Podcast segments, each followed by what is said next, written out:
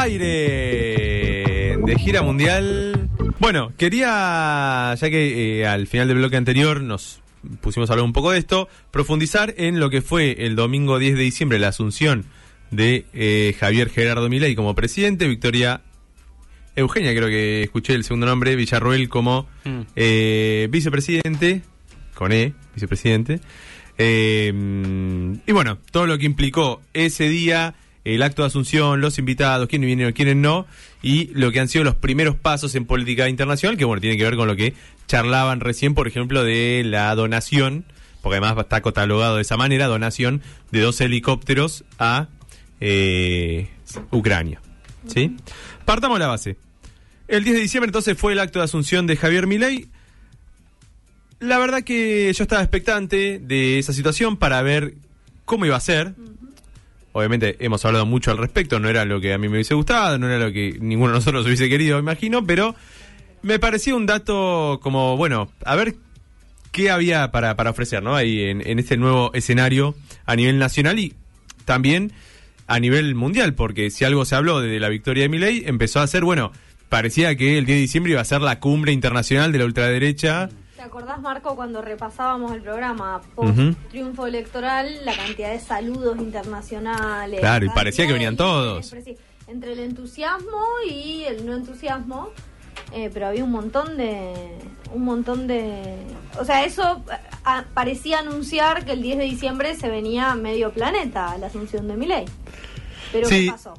De hecho, yo estaba esperando esa situación, ¿no? Decir, bueno, vienen todos. Parecía que venía Trump, que venía. Bueno, algunos vinieron, después vamos a hacer la lista bien. Que venía Trump, Bolsonaro, Bukele. Abascal, Bukele, Giorgia Meloni, eh, Orbán, no sé, Marine Le Pen. Bueno, que venía todo. Venía El propio Donald Trump. el, tre- el tren fantasma, venían todos en caravana y se congregaban en Buenos Aires para pronunciar a la capital ¿Llama mundial, El español, el de Vox. Abascal. Abascal. Santiago Abascal. Ese estuvo. El- Claro. Entonces se armó todo un revuelo. eh, de hecho, cuando tuitea Elon Musk un video de Milei, eh, parece, bueno, le- que iba a venir el mismo. que venía también Elon Musk. Parecía que eran, venían todos. Bueno, eh, finalmente, a pesar de toda esa expectativa, no hubo tanta presencia el propio domingo. De hecho, eh, podemos arrancar, si quiere, por los eh, jefes de Estado que sí vinieron, que fueron ocho nada más. Es un, un número bastante pequeño para un país de un tamaño importante como Argentina. Digo, si bien no es, no es Brasil, no es no sé, ni México Estados Unidos, pero sí es un país relevante. Regional y mundialmente, ¿no? Esto hay que reconocerlo. Es un país que está dentro del G20, por ejemplo, para poner eh, algún dato. Vino el rey Felipe VI de España, que no se pierde ningún acto protocolar, le encanta figurar. Ay, Felipe es como los palitos, no faltan en una fiesta. Y además, es impresionante, en todas las fotos el tipo es altísimo. No sé si vieron ese detalle. No, yo lo Hay vi una- que está más viejo. Y bueno, Yo también. se- Eso muy. lo, lo agota su trabajo. Seguro. Me imagino.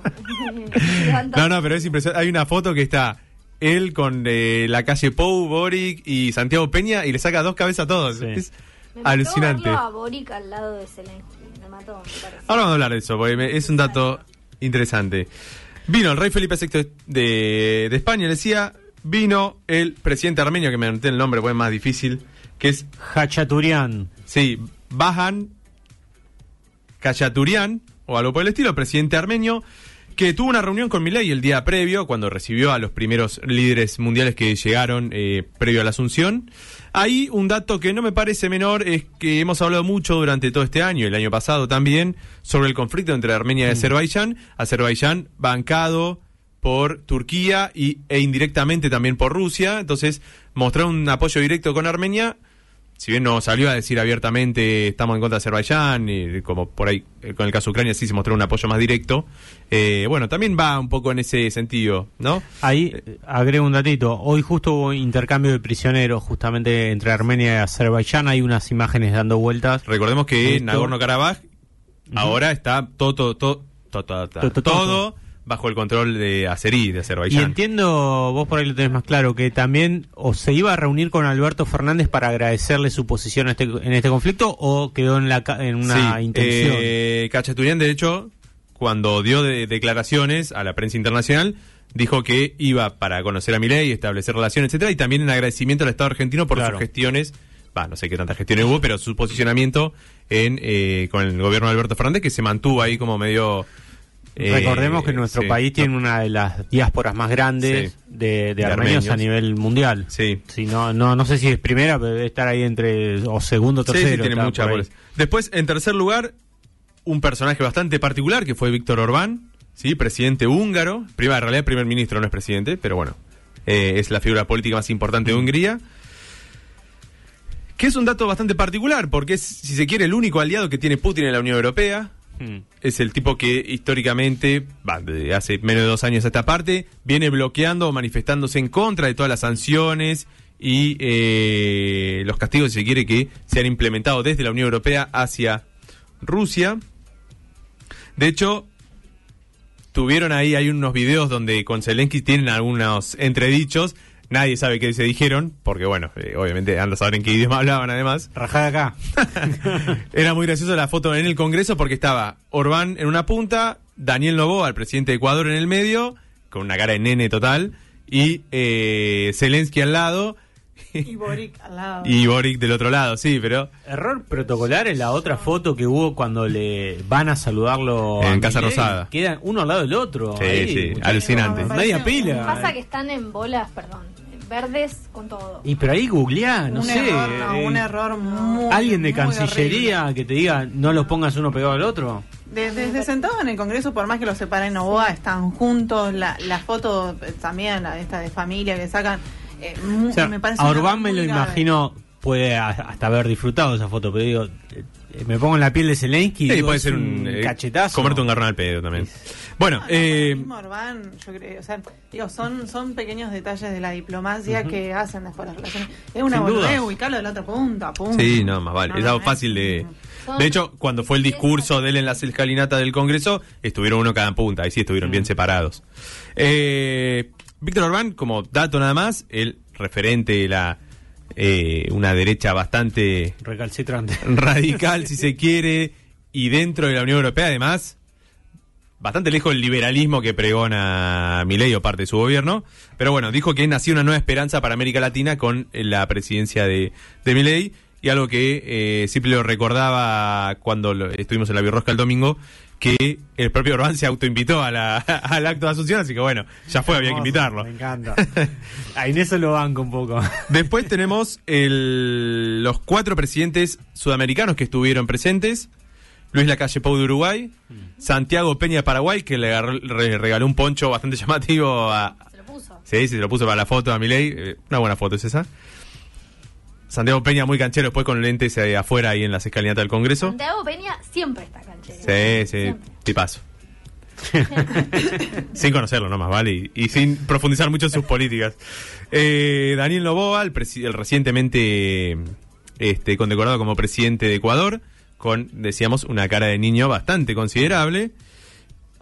Gabriel Boric, que hay algunas cosas que a mí me parecían muy interesantes, lo banco en este sentido a Boric como... Siempre lo bancaste a Boric. Ese Bueno, no siempre. del balance de este año. Pudo salir del tobogán, pero Lo voy a poner como. Capaz que lo pongo como mi personaje del año. Sí. No, no sé tanto.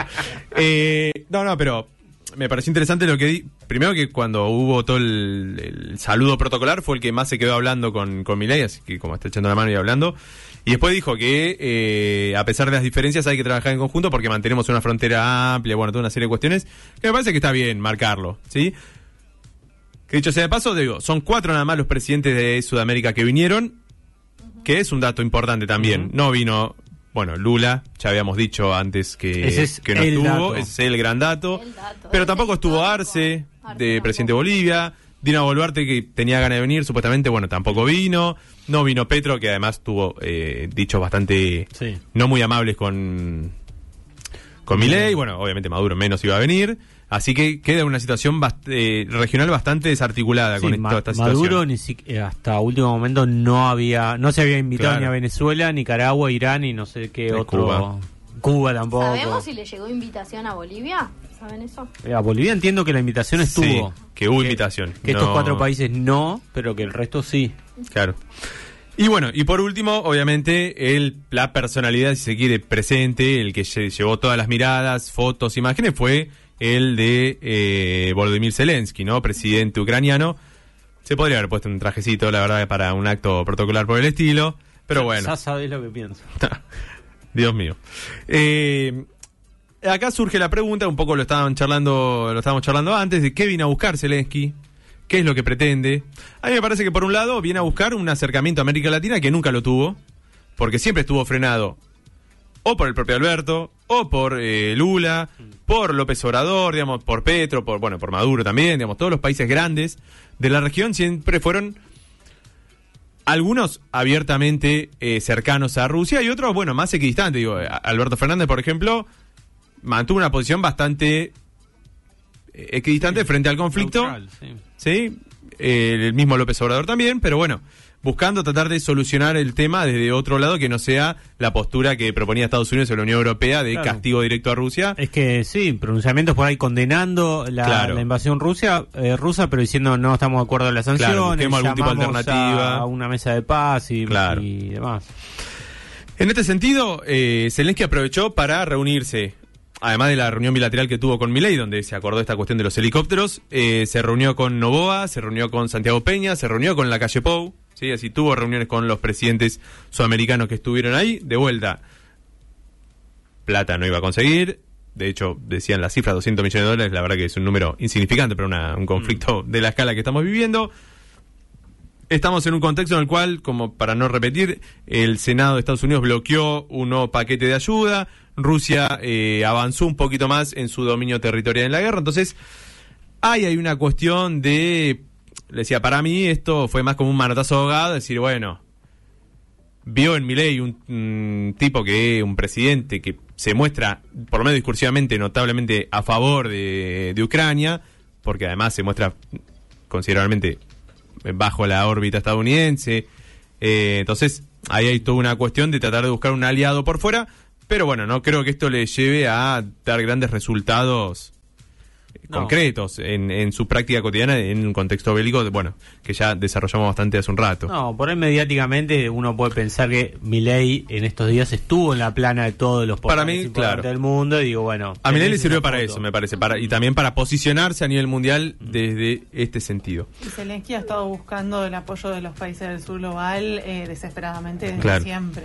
A falta de un Lula. justamente, Claro. eh, los países del sur global trataban de mantenerse neutral y le decían que bueno Mm. justamente no, no lo recibían en tanto no Mm. les dejaban realizar discursos eh, que él estaba acostumbrado sí a hacerlo en la, en la Unión Europea en los países europeos en Estados Unidos eh, y en los, en los países del sur global no y bueno creo que había una entrada muy importante ahí Después otro de los, quizá el gran invitado por fuera de los jefes de Estado fue Bolsonaro, ¿no? Jair Mesías Bolsonaro, el expresidente de Brasil, que incluso fue tratado como un jefe de Estado.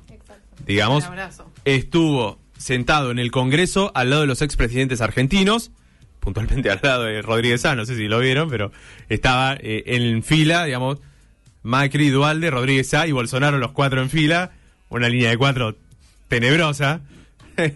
Eh, y afuera estuvo dentro de la primera fila, con todos los presidentes que fueron, él estuvo también en un costado, eh, escuchando el discurso de Milley este, frente a la plaza de los dos congresos, ¿no? Es decir, tuvo un trato especial. En este sentido, lo que hablábamos muchas veces de que eso le generó algún tipo de encontronazo con Lula, bueno, eh, en parte, obviamente, es, es una jugada, me parece, bastante regada también de Milei este, tirarse de lleno hacia eso, pensando que Bolsonaro está suspendido hasta 2030 para presentarse a cargos, bueno, y todo tipo de cuestiones que tiene una situación bastante compleja.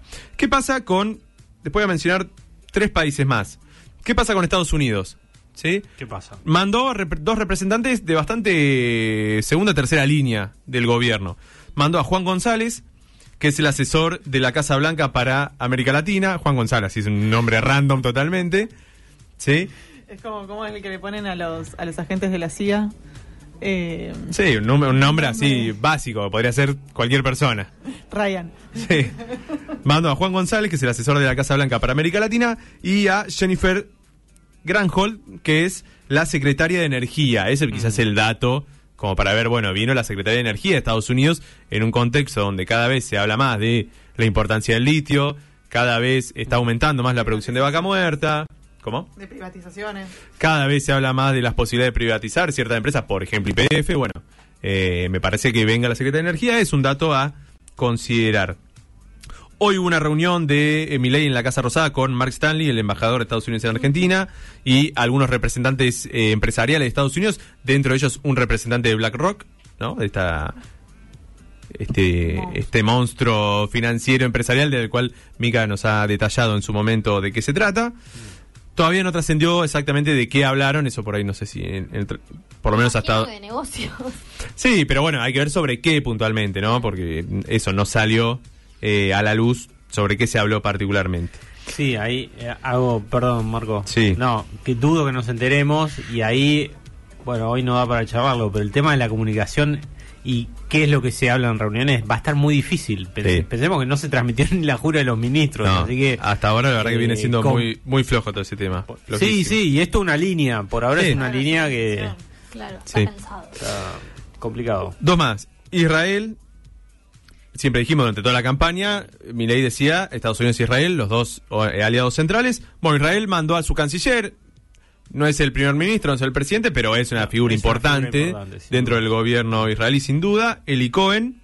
Sobre todo en el contexto que, eh, en el que está Israel hoy de, de un conflicto bélico. Bueno, lo- por lo que trascendió, Milei le manifestó abiertamente su apoyo a la acción israelí en la Franja de Gaza, que de hecho se materializó con lo que se votó ayer en Naciones Unidas, un poco va Claro. en relación a lo que mencionaba Cipri más temprano, que se votó una resolución para eh, promover un alto al fuego inmediato y humanitario, en. Gaza, Sí. y Argentina, por primera vez desde que arrancó este conflicto, se abstuvo. Mm. ¿Sí? Siempre votaba a favor, como lo hacen, votaron 153 países a favor, no, no es que fue algo de... Otro dato, como el que decían ustedes hoy. Eh, Sí, es, es romper una, una tradición. una tradición de política exterior. Así es. Eh, entonces, bueno, por ahí ya ahí se ve bien cómo se va reorientando la política exterior hacia una mirada buscando estos aliados de los cuales venimos hablando en los últimos perdón, meses. El, el nivel de- es, es resultado del cortoplacismo, ni siquiera creo que haya una estrategia de largo plazo sobre cuál es la orientación de la política exterior. No, no, es que no hay, no hay No hay ninguna estrategia, estrategia. en No, nada. no hay Claro. estrategia, no hay Eh, horizonte y es mm, el doblemente peligroso. No, esto,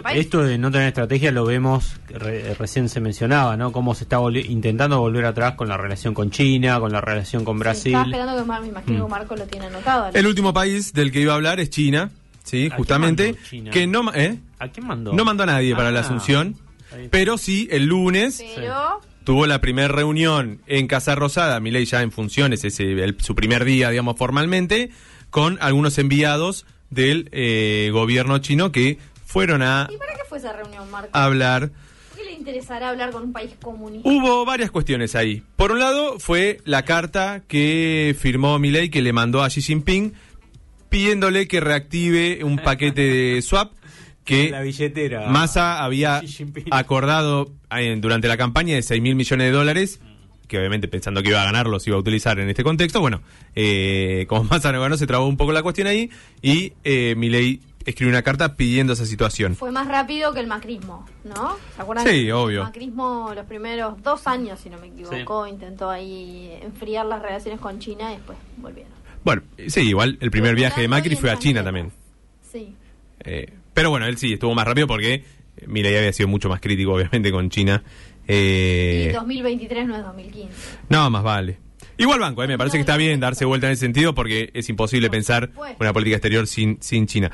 Pero hay dos cositas que trascendieron que de parte de China se la reclamaron, entre comillas, a, a Milei, que era que la embajadora, que todavía no está nombrada, pero que se eh, supone que va a ser la embajadora en China, se llama Marcela Barone, que es una embajadora que no tiene experiencia, que es diplomática de carrera, toda la bola, pero nunca tuvo un papel de embajadora, ¿sí? sino siempre tuvo rangos de secretaria y administrativos, lo cual medio que desde China se lo tomaron como si fuera una suerte de estrato diplomático, ¿no? Como mandar a alguien de segunda, tercera línea a, a hablar con China, claro. Y por otro lado, lo que se pidió es que haya una precisión sobre qué piensa el gobierno actual del proceso de adhesión a la nueva ruta de la seda que había eh, iniciado el gobierno Alberto y obviamente qué van a hacer con los BRICS, que es el otro gran dato que si bien públicamente han dicho tanto Milei como la propia canciller Diana Mondino que no querían entrar a los BRICS, bueno, tienen que oficializar esa situación, ¿no? Una cosa es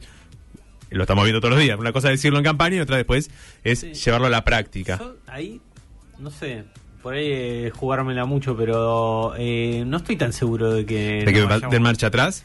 No Ojalá sé, que me no. gustaría ver qué posición toma China. Sí. Vos le estás pidiendo algo a China, China te va a pedir algo a cambio también. Yo Sin comparto duda. tu mirada más sobre la real poli, como la política real. O sea, una cosa es todo lo que dice, después son las condiciones. Es que lo pienso más por eh, cómo te puede... Hay que ver qué interés tiene China en que Argentina ingrese o no, porque ahí el gran impulsor en realidad fue Brasil. Pero digo, bueno, si China tiene Sí, pero China se manifestó abiertamente a favor de, Argen- Claro. de Yo que creo que Argentina... la clave está- alrededor Vamos. del banco BRICS. Claro. Esa es la cuestión en donde me parece que Argentina no va a terminar cediendo, porque después las cuestiones más políticas Sí, las no. puede seguir manteniendo a nivel bilateral y los países Mm. que están en el BRICS van a seguir manteniendo, o sea, les va a interesar, no es que lo van a lo van a dejar de aislar a Argentina simplemente por no entrar al BRICS. El tema va a ser los bancos BRICS, Mm. que es lo que interesa a los, a los BRICS y lo que nos interesa a nosotros también. En su momento con otra política exterior. Yo tenía un rumor de otro posible embajador en China, Ajá. que es Maximiliano Postigo. No sé si les había sonado. No lo he visto. Eh, vive en China desde 1999, una de las personas que por lo menos hoy también salió en, la, en For- Forbes en español. Ajá. Eh, Ah, estás mirando está ligado- revista de millonarios. Sí, que es A ver si aparecemos. Que es experto en banca, en adquisiciones. Que está como que anunció. También yo Mira. supongo que ellos deben. a- quizás él hace que le saquen esta nota, ¿no? Sí, también. Claro. Que Argentina puede triplicar los envíos eh, a China, digamos. Los negocios con China los pueden triplicar. Él es experto en asesoría financiera con experiencia en acuerdos transfronterizos, banca, fintech, Claro. fusiones y adquisiciones, además de orador y conferencista. Mm. Es un absurdo enviar a alguien, si se confirma eso de segunda o tercera línea. Recordemos que uno de los grandes impulsores de las relaciones con China y que trabajó mucho por eso fue Franco Macri. Sí. Entonces no, no es una cuestión ideológica de sentarse a negociar No, con China. Pero sí está bueno lo que plantea Mica eh, para pensarlo más en términos de qué, qué intereses tendría el gobierno de Milei para digamos para seguir ligado de qué manera quiere seguir ligado a China Mm. que para mí sí va por lo económico y financiero y no más en términos diplomáticos que ellos lo van a leer como ideológica Claro, hay claro. que ver ahí Y déjeme decirle dos datitos más de lo estos con días. Brasil perdón porque no Sí, sé sí. si lo ibas a decir No, no iba a decir nada. En estos días Mondino tuvo una reunión y Scioli Mm. fue parte de la reunión Claro. Mm. con un montón de empresarios brasileños y argentinos. Dos viajes ya tiene a Brasil. Sí, y estarás clara que bueno, están buscando Sí, plata. Sí, sí. Dos datos nada más. Eh, quienes sí estuvieron como invitados especiales, que- forman parte de esta internacional eh, de ultraderecha, si se quiere, son José An- Antonio Cast, por un lado, el político chileno, que recordemos, el, este domingo se vota el plebiscito por la constitución redactada por el Consejo Constitucional, donde el Partido Republicano tuvo mayoría, es decir, una constitución hecha por el partido de José Antonio Cast. Entonces se juega una parada importante de cara a pensar también su futuro, porque él ya se piensa siendo candidato a presidente nuevamente en las próximas elecciones, que faltan igual un par de años, pero se juega bastante en la situación actual. Si quieren saber más de lo que se está discutiendo y el análisis de esto, está el último, el último bloque del, eh, del programa de la semana pasada. Con Mica estuvimos charlando y desglosando un poco esta situación, así que pueden ver ahí de qué, de qué se trata esto. Después estuvo Santiago Abascal, líder de Vox, como ya lo hemos mencionado, y varios líderes también referentes de, por ejemplo, el Partido Popular, más del ala Dura. más dura. Esta, Los halcones. Sí, más los halcones del Partido Popular, que tiene más vínculo con todo lo que es el sector más duro del PRO, digamos, en esa lógica.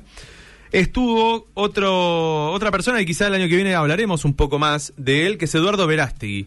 No sé si lo han escuchado alguna vez, él es mexicano, fue actor, productor eh, de televisión, de cine, y va a ir como, o por lo menos se prepresentó como candidato a presidente para el año que viene, dentro de una línea de la, lo que sería la ultraderecha en México, ¿no? Que es una línea que hasta hace pocos meses estaba bastante marginada, porque teníamos Morena y toda la, la alianza, digamos, del PRI, el PAN eh, y el PD en México, que iban los tres juntos, y de repente aparece esta nueva decisión que es... eh, Que intentó hacer lo mismo que Milei. que intenta hacer un partido parecido a lo que ha hecho Milei, lo que ha hecho Cast, lo que ha hecho, bueno. Rodolfo Hernández en Colombia, digamos, de esa línea.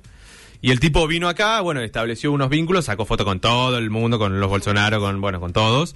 Eh, así que es un, es un tipo que hay que seguirlo para el eh, 3, 6 de enero.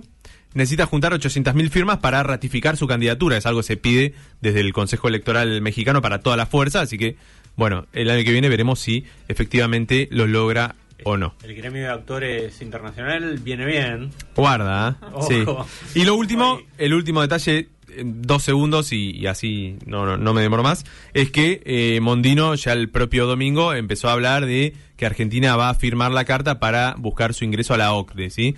A la Organización para la Cooperación y el Desarrollo Económico, que es una eh, agrupación de 38 países donde están todas las potencias occidentales, ¿sí? América del Norte, de América del Norte, eh, de Europa y algunos países en vía de desarrollo, pero alineados geopolíticamente con estos países desarrollados, que es algo que ya empezó a hacer Macri en su momento, que eh, Alberto Fernández en su gobierno lo frenó, y bueno, y ahora retoma la discusión, así que bueno, igual eso puede tardar varios años, porque Sí. son muchas cuestiones burocráticas Como- y técnicas. Como, eh, como can- no, candidato no, o como veedor, una cosa así, ¿no? El- el- Sí, sí. Brasil tengo Eh, Brasil Brasil está, también sí hay muchos países que están en una calidad como de, de- sí, de que pueden participar en las reuniones, ese tipo de cosas, pero bueno, quiere ser parte ahora eh, formal de este bloque, así que es una de esos indicios más de su postura occident- eh, más globalista occidental, si quiere.